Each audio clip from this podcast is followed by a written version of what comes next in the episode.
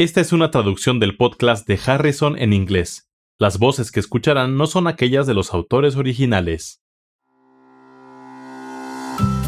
Hola, bienvenidos al podcast de Harrison, donde se revisan conceptos importantes en medicina interna.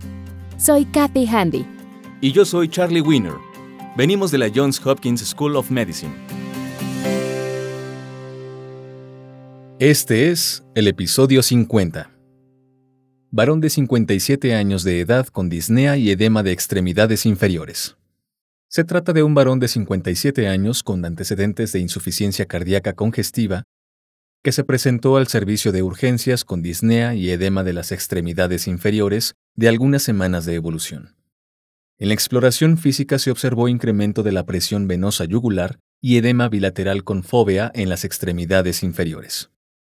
Tiene matidez a la percusión disminución del frémito y disminución de los ruidos cardíacos en la base pulmonar derecha. La radiografía de tórax reveló derrame pleural derecho de tamaño moderado, derrame pleural izquierdo pequeño y congestión vascular pulmonar. Se encuentra afebril, niega dolor torácico y su respiración mejoró con la administración de furosemida intravenosa.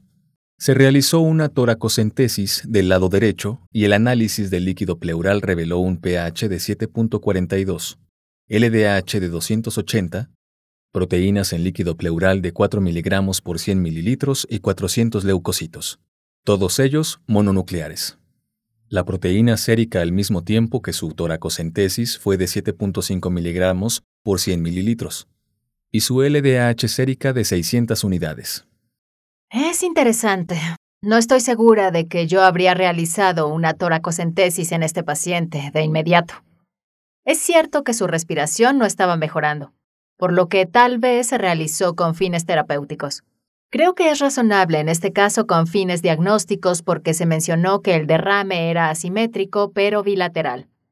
No creo que hubiera realizado la punción porque las causas más comunes de derrame pleural son la insuficiencia de ventrículo izquierdo y ya existía el antecedente de insuficiencia cardíaca.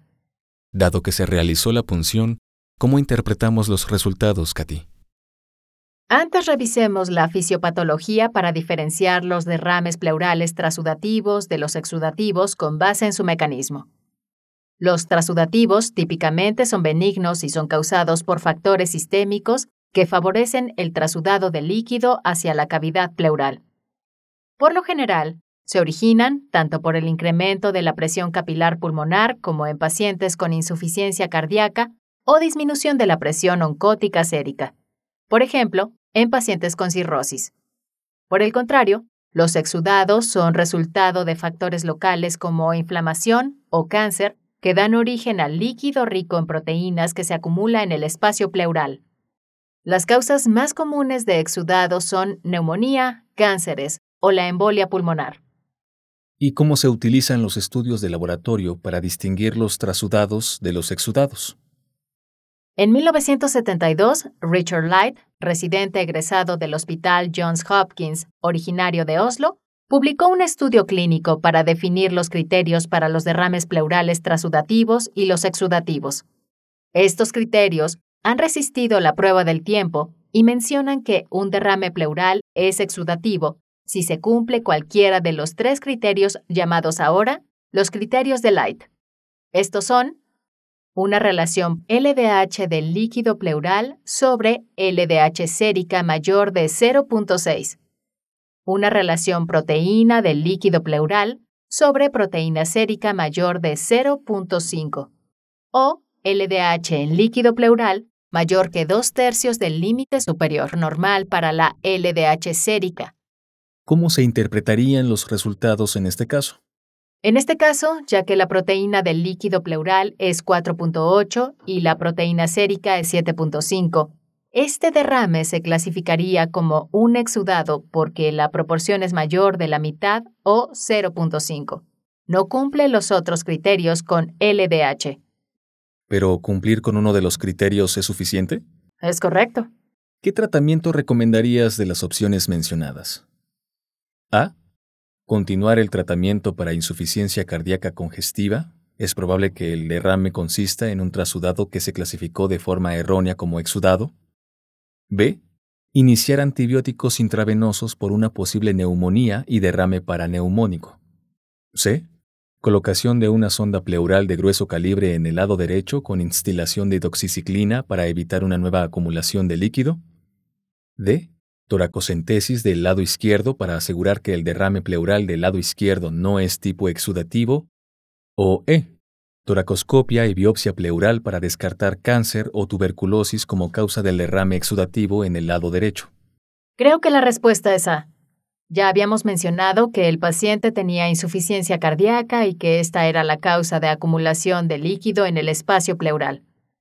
Creo que no se trata de un derrame trasudativo y que está mal clasificado.